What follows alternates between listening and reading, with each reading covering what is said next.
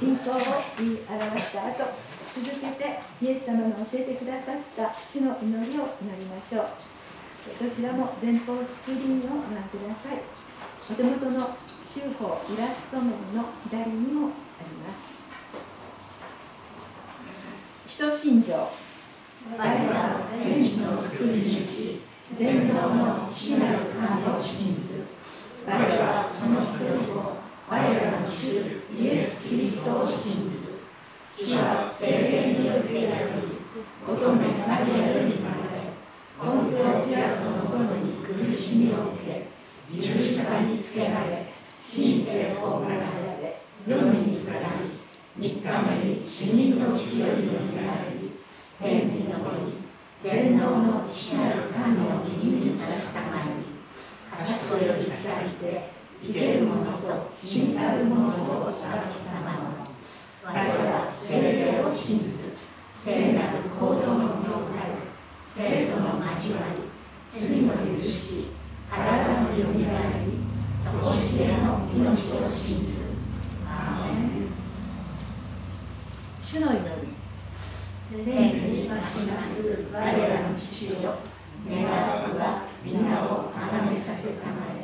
御国を光らせたまえ、御心の天になるごとく、地にもなさせたまえ、我らの日常の糧を今日も与えたまえ、我らに罪を犯す者を我らの許すごとく、我らの罪をも許したまえ、我らを心に見合わせず、悪より救い出したまえ、国と力と支えとは、限りなく何時のものなら司会者が今朝の礼拝のためにお祈りをいたします。心を合わせてくださると嬉しいです。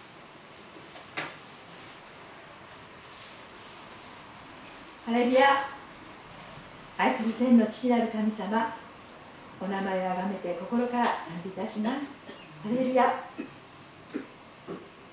今日の変化の激しい中ですが今朝も一人一人を呼び寄せてくださり集まることのできる礼拝を感謝いたします。愛する方々と共に霊と誠をもって神様を礼拝いたします。教会創立70周年を迎える今年改めてこの地にあなたの据えられたこの教会に時にかなって備え主の宣教のための働きに召された多くの方々の祈りと働きがあって今私たちが福音の命をつながせていただいていることを考えています。それぞれが各機関ですと聖書は言いますがこの70年の足跡に根を連ねてこられた方々と今ある私たちと全てを貫いて神様の御手の中の大切な一人一人です。感謝申し上げます。あなたのその愛にその愛を届けるに足りないものであり神様気に改めます。どうか許してくださり新しく御言葉に生かされるものであるために今日も建てられた野町先生を強くして語られる御言葉に聖霊なる神様の力があふれますようどうか先生を尊くお持ちください。今朝もまた祈ります。世界中の教会の上にイスラエルの地に紛争や災害のただ中で苦しむ地の人々の上に日本の為政者の上にこの地域の皆様の上に集う私たちと家族の上にどうか祝福をお与えください。特に広島に集まっておられる G7 サミットのメンバーにユン大統領やゼレンスキー大統領なども加わり昨夜も本当に夜遅くまで会談が行われていました。今日一日で閉じられる G7 のサミットですが原爆被爆国の日本の責任を果たしながら世界平和のためにどうぞ G7 サミットをまたお一人お一人の上に立てられた方々を祝福してくださるように心から願っています。そしてイエス様どうかお約束通り早く来てください。愛するイエス・キリスト様のお名前によってお祈りいたします。ではもう一曲賛美をいたしましょう。賛美歌122番緑も深きです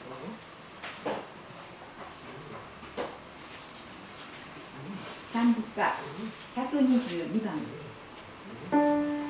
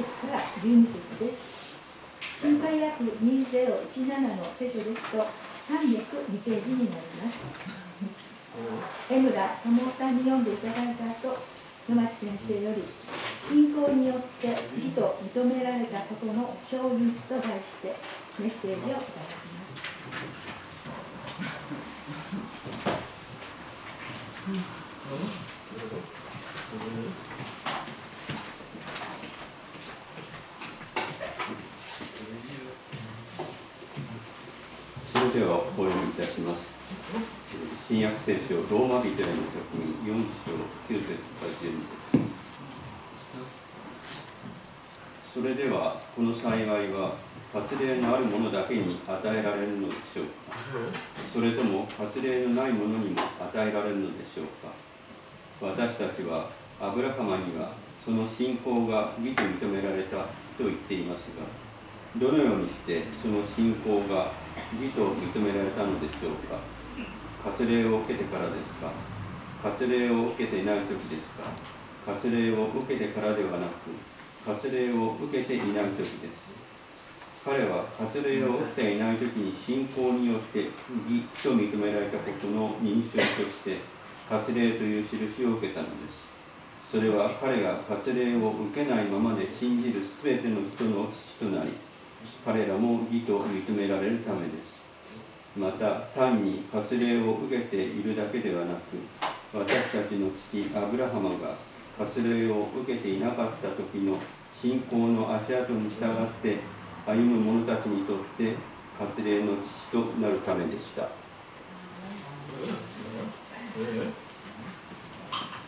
皆様ようこそこのスイートキリスト教会の礼拝においでくださいました。心から歓迎いたします。ある幼稚園の子どもたちはこのコロナ禍の中で幼稚園の先生の顔がマスクのままでそしてある時にですねマスクを取ると泣いてしまったという 話があります。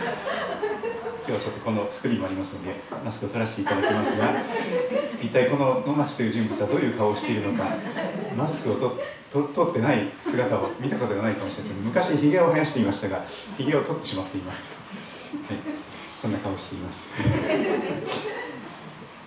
ー今日はですねこの聖書と言われている神様からのラブレターこの聖書を一緒に味わっていけたらと思っております。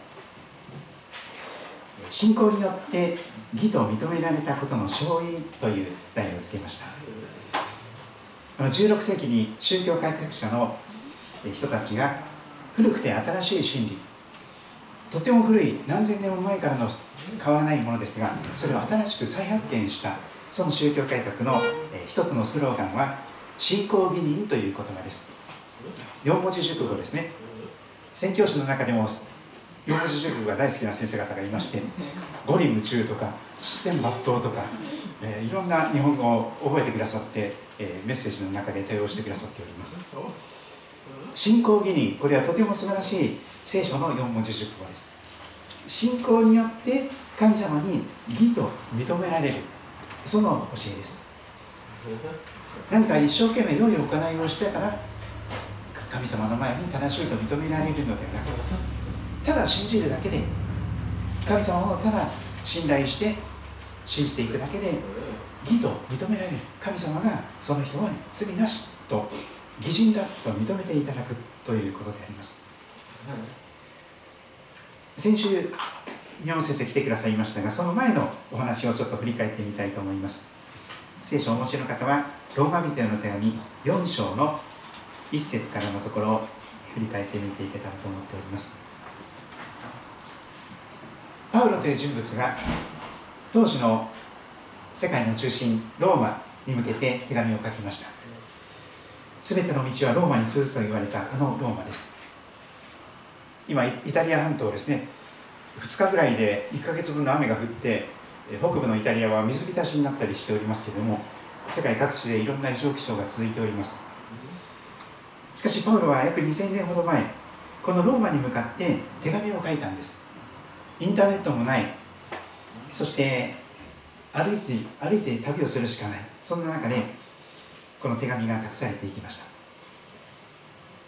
そしてローマ人の手紙は何度も何度もこの福音によって世界を新しく作り変え続けているそんな力を持っている書物だと言われます。4章1節からそれでは肉による私たちの父祖アブラハムは何を見出したと言えるのでしょうか。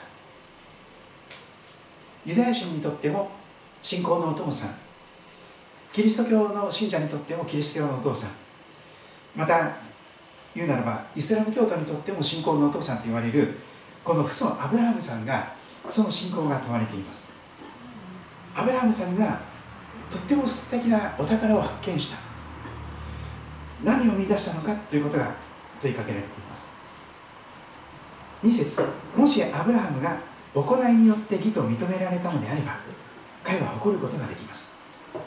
何か一生懸命良いことをしたから良い宗教的な儀式をしたからすよしよしあなたは正しいと認められたのであればアブラハムさんは鼻を高くして誇ることができます。私はこんないいことをしました。こんな宗教的な修行を積みました。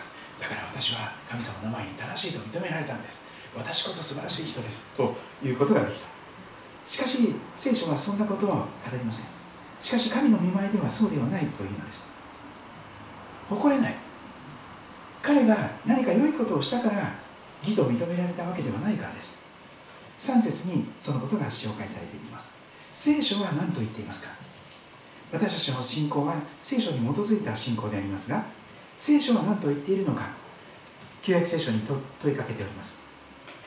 創世記旧約聖書創世記の15章に出てくる言葉ですが紀元前の何千年も前に書き記されたところに古くて新しい真理が記録されております。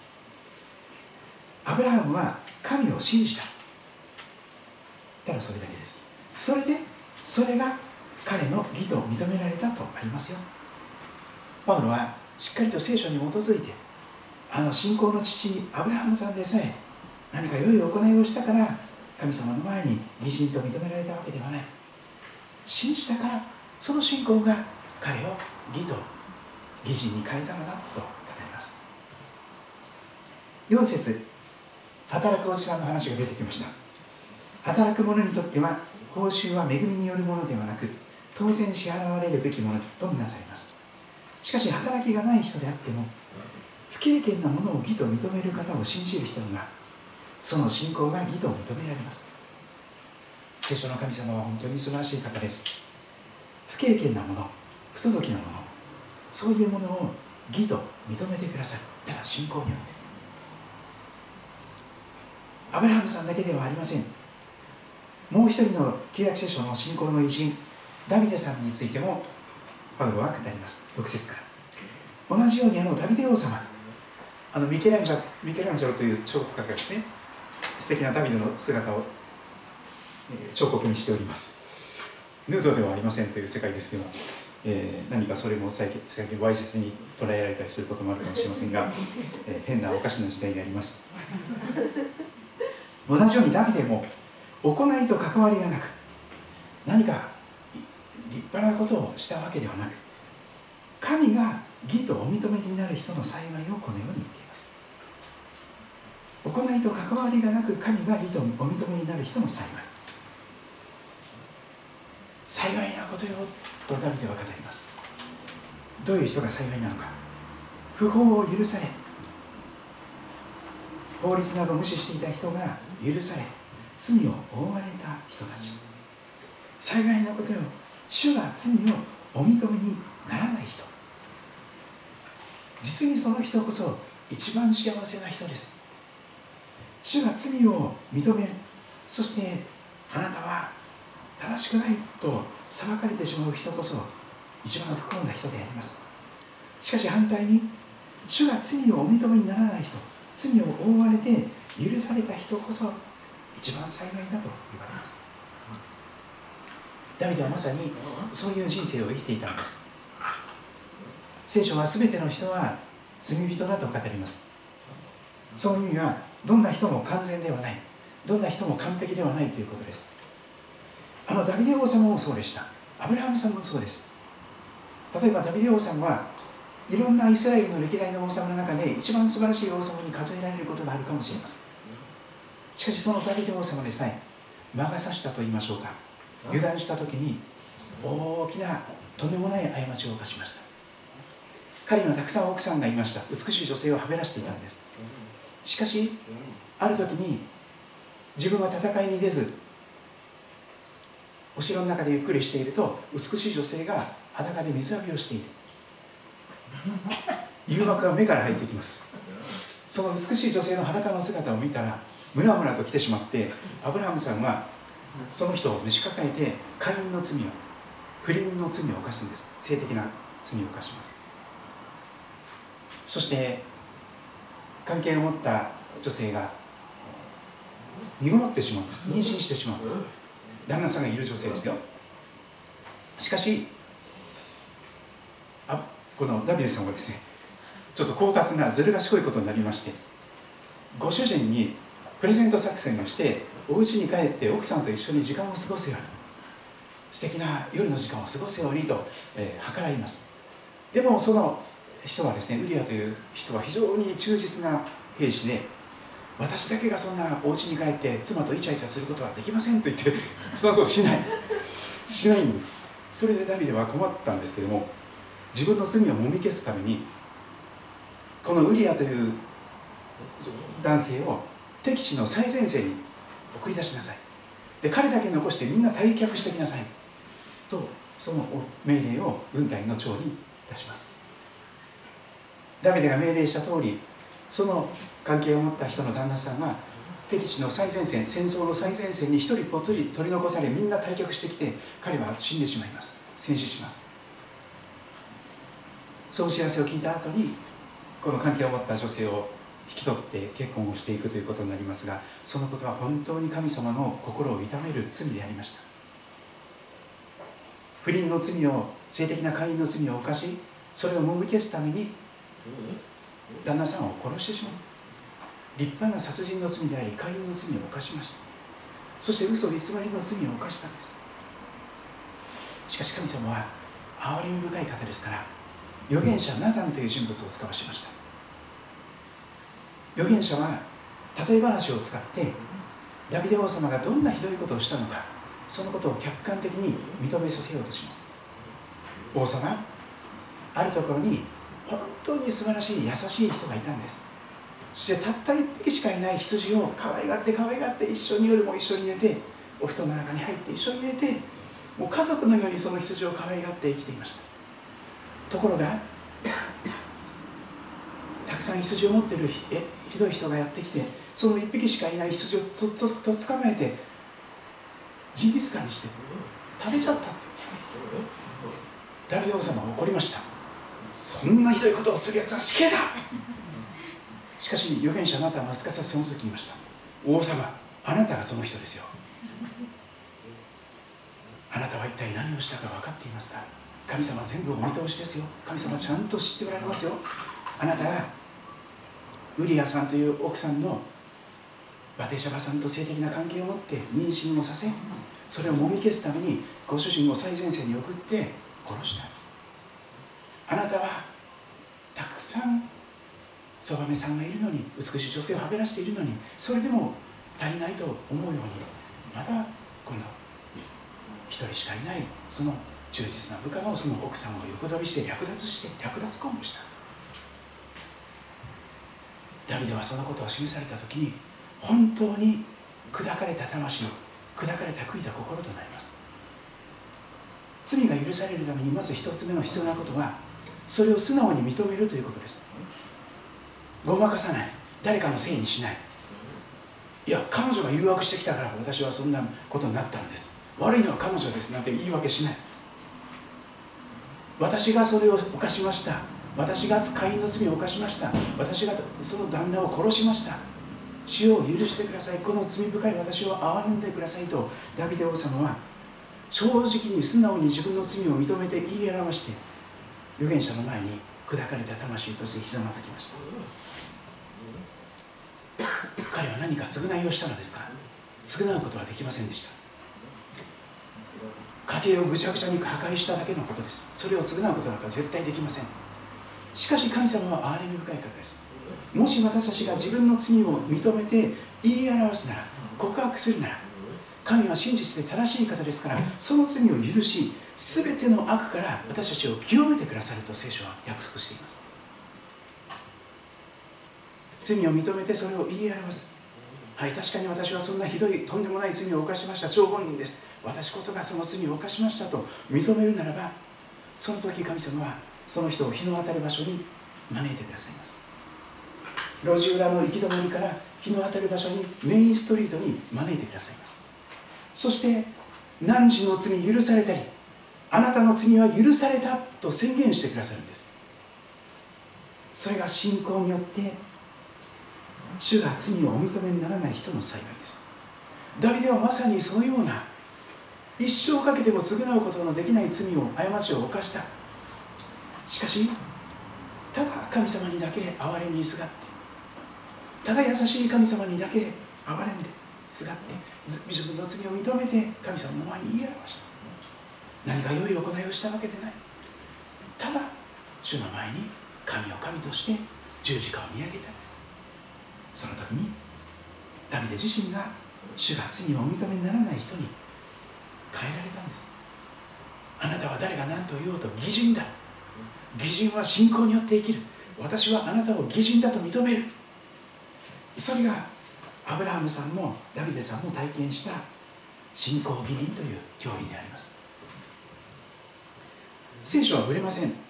大切などうやったら救われるかという教理はいつの時代でも同じです。旧約聖書も新約聖書も同じです。ある神学的な立場だと聖書をいろんな時代に切り分けてしまいましてディスペンションとかっていうんですけどもそのこの時代の時にはこういうことで起こった。下手をするとですね旧約聖書の時代は行いによってが義と認められたんじゃないでしょうかみたいな考える人までいます違います。旧約聖書も信仰によってのみ救われるんです。その教えは全くぶれません。アブラハムさんがそうでした。アブラハムにはその信仰が義と認められた。ダビデさんも信仰によって罪が許されて幸いな人になった。アブラハムさんもダビデさんもそう。そしてあなたもその幸いを生きることができますよ。ということが先週の話です、まあ、先々週。今日の話はローマの4章9節からです。主法の御言葉のところをご参照ください。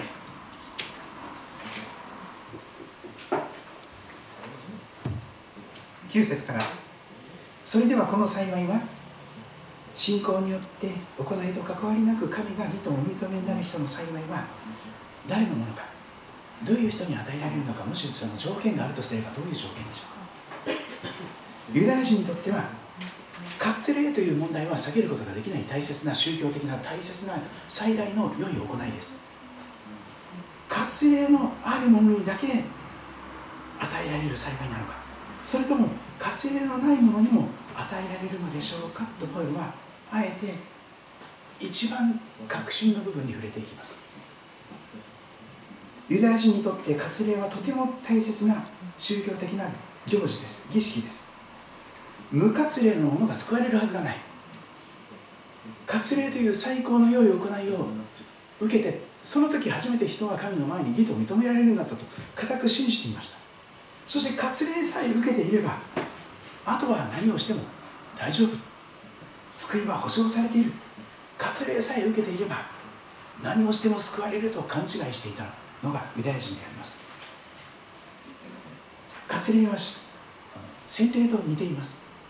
今日の時代は洗礼特に幼児洗礼というのがそれに近いものがあるかもしれません。割礼も生まれて8日目に割礼を受けるということが起こりました。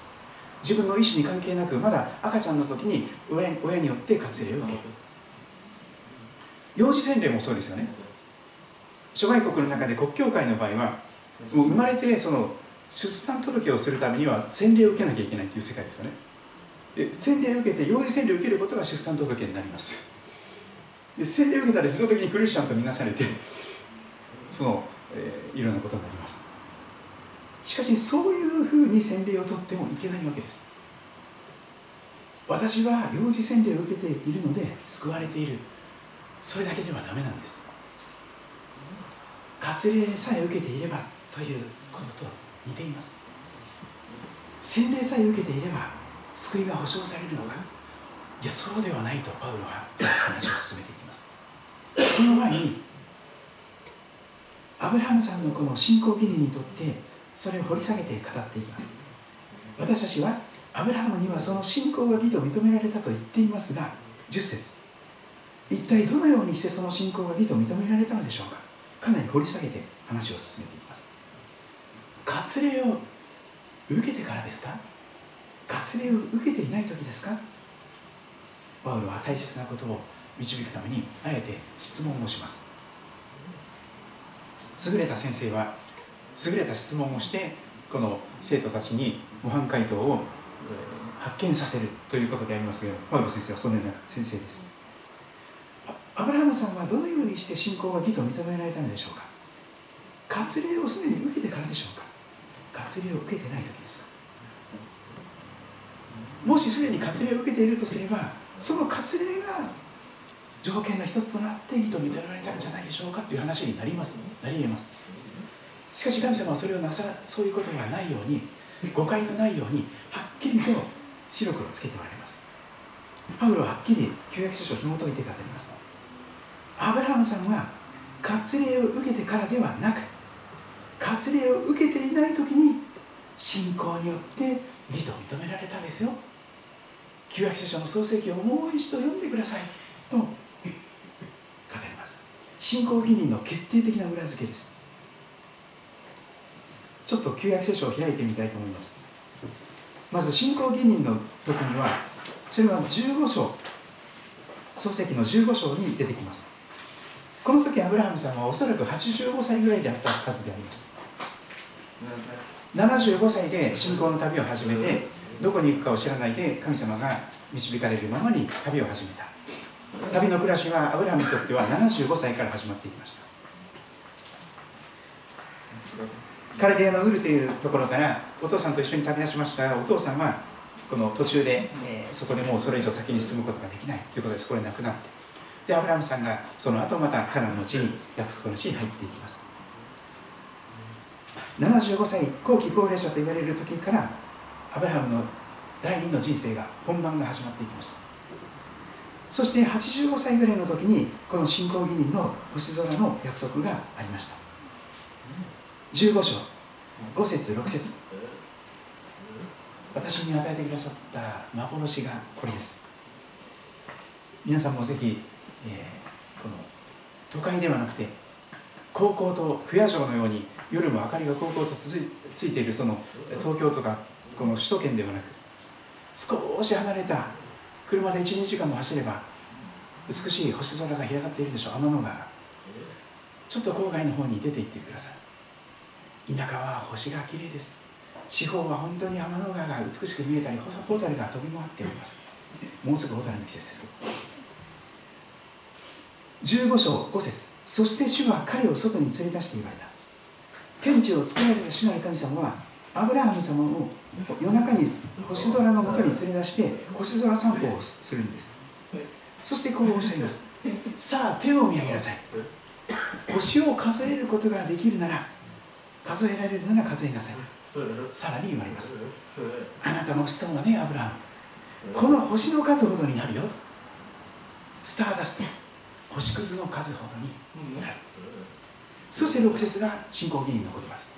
アブラムはその時アブラハムさんはアブラムさんという名前でしたが同じ人物です。アブラハムさんはアブラムさんは主を信じた。それでそれが彼の義と認められた。アブラムさん85歳ぐらいの時です。そしてその時まあ洗礼あ割礼を受けていません。じゃあ割礼はいつだったのか。創世記の17章までいかないと割礼が出てきません。15章からその間に16章があってそして17章。そしてその間約14年間の歳月が流れます。14年後に割礼を受けたんですアブラハムさんはとても大切なことです。割礼を受ける前に信仰によってのみ義と認められて14年も経ってその後で割礼を受けたんです。お分かりですよね。割礼を受けたから義と認められたわけでは全くないんです。むしろ真逆です。義と認められたからこそ後でおまけのように割礼を受けたんです。17章。さてアブラムが99歳の時。この中に90代の方いらっしゃるでしょうか。90代の方だんだんやっぱりなかなかですね、えー、毎週のように礼拝に来れなくて、えー、連絡におられるかもしれません。この教会で一番最年長の方は103歳に今年になられます。皆さんもぜひぜひ100歳を超えるような長生きをしてくださればと思います。さてアブラハムが99歳の時。99歳。あと1年で100歳。その時主はアブラムに言われるんです。私は全能の神である。全知全能神にとって不可能なことは何もない。人間にはできないことがたくさんある。でも人にはできないことが神にはできる。その全能の神様であられます。私は全能の神であるあなたは私の前に歩み全くものである。私は私の契約を私とあなたとの間に立てる。私はあなたを大いに増やす。アブラムはひれ伏して神様はそのアブラムにこう語ります。これがあなたと結ぶ私の契約である。あなたは多くの国民の父となる。あなたの名はもはやアブラムとは呼ばれない。あなたの名はアブラハムエイブラハムとなる。私があなたを多くの国民の父とするからである。杉戸中学校にもエイブラハムさんという少年がいますけれども中学生が、えー、この時アブラハムさんはアブラハムエイブラハムという名前をいただいたんです神様。それは多くの国民の父という意味です。たくさんの人々のお父ちゃんという意味です。それがエイブラハムアブラハムです。私はあなたをますます子孫に富ませあなたをいくつもの国民にする。王たちがあなたから出てくる。私は私の契約を私とあなたとの間にまたあなたの後の子孫との間に世々にわたる永遠の契約として立てる。私はあなたの神あなたの後の子孫の神となる。そして10節を見るとそこに割礼というものが出てきます。14, 14年目にしてやっと割礼が出てきます。次のことは私とあなたとの間でまたあなたの後の子孫との間であなたが守るべき私の契約である。契約の印。あなた方の中の男子は皆割礼を受けなさい。あなた方は自分の放棄の肉を切り捨てなさい男性の性器をその皮を切り取っていく。それが私とあなた方との間の契約の印となる。あなた方の中の男子男の子は皆世にわたり生まれて8日目の赤ちゃんの時に割礼を受けなければならない。家で生まれたしもべも異国人から金で買い取られたあなたの子孫ではないものもそうである。14年後にやっと割礼が出てきたんです。そしてアブラハムさんが割礼を受けたのは99歳。漱石17章の24節にはっきり記録されています。アブラハムが包皮の肉を切り捨てられた時は99歳であった。85歳の時に星空を見上げて信じて義と認められてから14年も経った時にアブラハムさんは洗礼では割礼を受けた。そのことが聖書に記録されております。そうです。彼は割礼を受けていない時に信仰によって義と認められたことの勝因として割礼という印を受けたのですと。今日一番中心的に見たい11節が出てきます。ローマの4章に戻ります。修法の御言葉のこの3つ目の段落のところですね。11節。彼はアブラハムさんは割礼を受けていない時に信仰によって義と認められたことの勝因として14年経った時に割礼という印を受けたと言われます。なぜ割礼が与えられたのかという話を考えていく必要があるでしょう。それはなぜ神様は14年も経った後でアブラハムに割礼を受けさせたのかということです。神様がアブラハムに割礼を受けさせた理由2つあります。2つ。1つ目は勝因です。勝因。割礼は14年前に受けたその義の義と認められたことのそれが本物であるということをアブラハムに示す与えられた肉体に刻まれたハンコだったんです。印だったんです。勝因を押すという言葉は何かが本物であることを証明することを表します。例えばあのマイクロソフトの基本ソフト Windows とかっていうのありますよね。その正式なライセンスのあるものはマイクロソフトのこの勝因が押されていますこれは偽物じゃないちゃんとした正式なマイクロソフトのこのプログラムですというそのハンコがそのホログラムがの入っています。何でもそうでしょう。それが本物かどうかを保証するものがこの勝因を押すということです。勝因が押されているならばそれは間違いなく本物だと誰もが認めることができる。保証となっている。14年前にすでに義と認められたんですがそれが本物だよということをアブラハムに対してその勝因のハンコを押すためにそのためにこそ割礼が与えられたというのでした。割礼を受けていない時に信仰によって義と認められたことのハンコもうすでに割礼を受ける前にこの人神の前に義人となっています。なっていました。今もそうです。というそのハンコです。それが割礼だったんです。割礼そのものがアブラハムに対して何も行いませんでした。アブラハムさんにその約束を保証するそのためだけのものでした。ですから割礼はアブラハムの義人においては何の役割も果たさなかったわけです。話は全く逆です。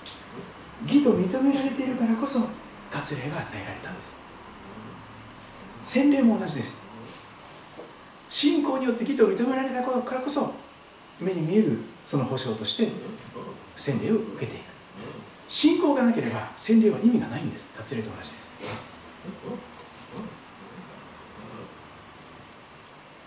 さあそしてもう一つもう一つの理由があります。なぜか神様がアブラハムに割礼を受けさせたのか。2つ目の理由。その後ですね。11節の後半のところからです。それは？という言葉からその後ですがそれは彼アブラハムが割礼を受けないままで信じる全ての人の父となり彼らも義と認められるためでありまた単に割礼を受けているだけでなく私たちの父アブラハムが割礼を受けてなかった時の信仰の足跡に従って歩む者たちにとって割礼の父となるためでした。少々難しいかもしれませんがすごく簡単に話をしますと割礼を受けていても受けていなくても信仰によって義と認められた人のお父さんになるためであります。信じる全ての人のお父さんとされるためです。割礼を受けてない人々違法人であっても割礼を受けたユダヤ人であってもただ信じるだけで救われる。そのことをそのことのゆえに無活礼の人のお父さん活礼の人のお父さん信仰によるお父さん。そのことがここにはっきり記されています。活礼を受けないままで信じる全ての人。それは活礼を受けてない違法人私たちのことでありましょう。単に活礼を受けているだけでもダメで活礼を受けたプラスアブラハムの信仰に倣ってその信仰の足跡に従って歩む者その人こそ義と認められる。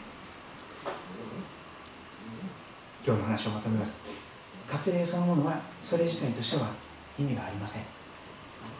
割礼を受けてもそれだけでは何の役にも立ちません。キリストイエスにあっては割礼を受ける受けないは大事なことではなく愛によって働く信仰だけが大事なんですと聖書は語ります。洗礼バプテスマについても全く同じことが言えるでしょう。今日もし皆さん割礼を受けているのかいないのかそれは関係のないことです。洗礼を受けていらっしゃるのか受けていらっしゃらないのかそれも広い意味ではあまり意味のないことであります。しかし幸いなことは一番幸いなことは信仰によって義と認められていつお迎えが来ても今日死んだとしても間違いなく天国に行くことができるというこの救いの確信を得ることでしょう。実に聖書の全ては永遠の命につながっています。どうしたら永遠の命を持つことができるのかそれが聖書に書かれていることです。それは天国へのパスポートをどうしたら手に入れることができるのかというものです。天国にも入国審査イミグレーションがありまして罪を持ったままではそこに入れないんですよ。弾かれます。でそこをフリーパスするためには天国へのパスポートを持ってなきゃダメなんです。ビザがないとダメなんです。それが信仰です。それが信仰です。最後に十字架の上の3人のお話を見ていきたいと思いますけども、え、ルカの福音書の新約聖書ルカの福音書の十字架の場面を見ていけたらと思っております。福音書は最後の方にいずれも十字架の上で殺されていく救い主イエス・キリストの姿が記録されております。そしてその後墓に葬られた後よみがえって復活なさっていくイエスの姿が記録されていますがルカの福音書23章ルカ23章の32節から43節までのところを最後に見ていきたいと思います。実話です。ノンフィクションです。今から2000年ほど前ゴルゴダの丘カルバリの丘その丘の上で3本の十字架が立ちました。3本木です。いろんなところに3本木という地名がありますけども3本の十字架を思い浮かべてください。他にも2人の犯罪人がイエスと共に死刑にされるために引かれていた。十字架刑は死刑です。イエス様と一緒に2人の犯罪人がしょっぴいていかれました。33節。ドクロと呼ばれている場所に来ると海賊記に書かれているようなドクロです。不気味な場所です。骸骨の場所なんです。人が殺されていく処刑場ですから。ドクロと呼ばれている場所に来るとそこで彼らはイエスを十字架につけた両手両足に釘を打って十字架に釘付けてそして十字架の上に上げていきました。そしてそこに3本の十字架が立っていくんです。また犯罪人たちを1人は右にもう1人は左に十字架につけた。イエス様を真ん中にして右と左に十字架が3本立ったんです。合わせて。両両方には犯罪人たちがつけられました。イエス様だけは何も悪いことをしてない。そういう方であります。そして34節十字架の上のイエス様の取りなしの祈りが記録されています。その時イエスはこう言われた。父よ天のお父さん彼らをお許しください。今自分を十字架につけて殺そうとしている彼らを許してあげてください。唾を吐きかけ罵りバカにしている見下している上から目線の彼らを許してあげてください。自らの罪をなかったことのようにごまかして人のせいにして神のせいにして自分の罪を認めていないその彼らを許してあげてください。彼らは自分が何をしているのか分かっていないのです。私たちは自分で何をしているかよく分からずに神様を殺しているんです。罪人というのは殺人者です。神を殺すものです。神の敵です。自分が神様になりたいので本当の神様がいてほしくないんです。だから自分よりも正しく自分よりも立派なイエス様にいてほしくないので死んでくれって言って十字架に貼り付けにして殺した。しかしイエス様は私たちがまだ悔い改める前にごめんなさいを言う前に自分の罪を言い表す前にすでに許して取りなしの祈りをしてくださいました。天皇お父さん彼らを許してください。彼らは自分が何をしているのか分からずに全く気づかずにとんでもないひどい悪いことをしています。でも彼らを許してあげてください。私に免じて。私が彼らの身代わりに苦しんでいますから。その彼らの罰を全部私が受けますから。私に免じて彼らを許してあげてください。それがイエス様の十字架の意味です。十字架はあなたの罪をイエス様が全部かぶってあなたの借金を罪の借金を全部イエス様が背負って十字架の上でそれを全部支払ってくださる。身代わりの死です。あなたが償うことのできない。100年毎日休みなく働き続けても24時間。そんなことしたらすぐ死ぬでしょうけど。それでも償いきれない。借金が毎日増えています。罪の借金。どれだけ神を神としないで好き勝手をしているのか。どれだけ神のものを盗んで自分のものとして生きているのか。神のものを盗むことが罪であります。私の時間私の命私の人生そんなふうに神のものを盗むのです。私たちしかし皆さん十字架でイエス様は私たちを再び買い戻してくださいました。代金を払って再びあなたをご自分のものとしてくださったんです。あがなうリディームとかリデンプションという言葉は代金を支払って本来ご自分のものだったものを買い戻すという意味です。作り主さんですから皆さんはもともと神様のものです。でも自分勝手な思いをして神様から遠く離れて自分のものになっていた。でもイエス様は多大な犠牲を払って命を懸けてあなたをあがなって買い戻してあなたは私のもの。あなたは私の愛する子。私はあなたを喜ぶというふうにあなたを義と認めて神様の子供と認めて誰が何と言おうとこの子には罪がないんだと宣言してくださるのであります。民衆は嘲笑います。あれは他人を救った。もし神のキリストで救い主で選ばれたものならまず自分を救ったらいい。自分も救えないのによく人を救うなんて言えるな。ヘリクスを言います。人間の愚かなことです。お前が偉大主の方なら自分を救ってみろとイエスをあさけって罵ります。完全に上から目線ですいろんな画家が十字架の場面を描いています。でもだんだん人間はもっと高慢になっています。昔の画家は下から十字架を見上げる角度でイエス様の十字架の姿を描きました。しかし傲慢になった人間は上から十字架を見下げるような形でそのアングルから上から目線で十字架を描きます。自分の方が偉いんです。自分の方が正しいんです。自分は間違っていないというプライドの中でとんでもない悪いことをやり続けてるんです。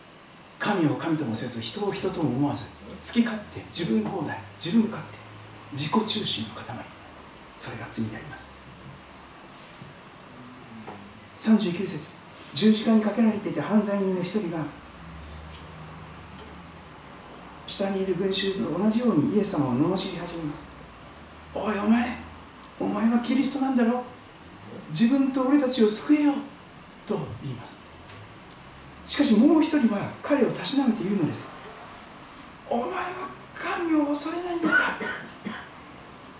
神を恐れないことが罪ですけど。お前は神でさえも恐れないのか？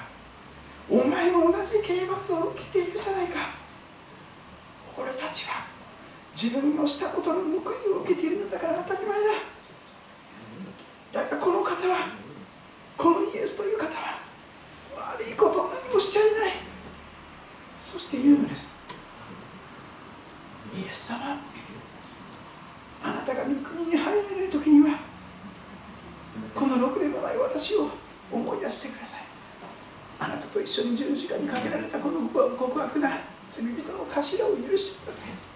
思い出してください。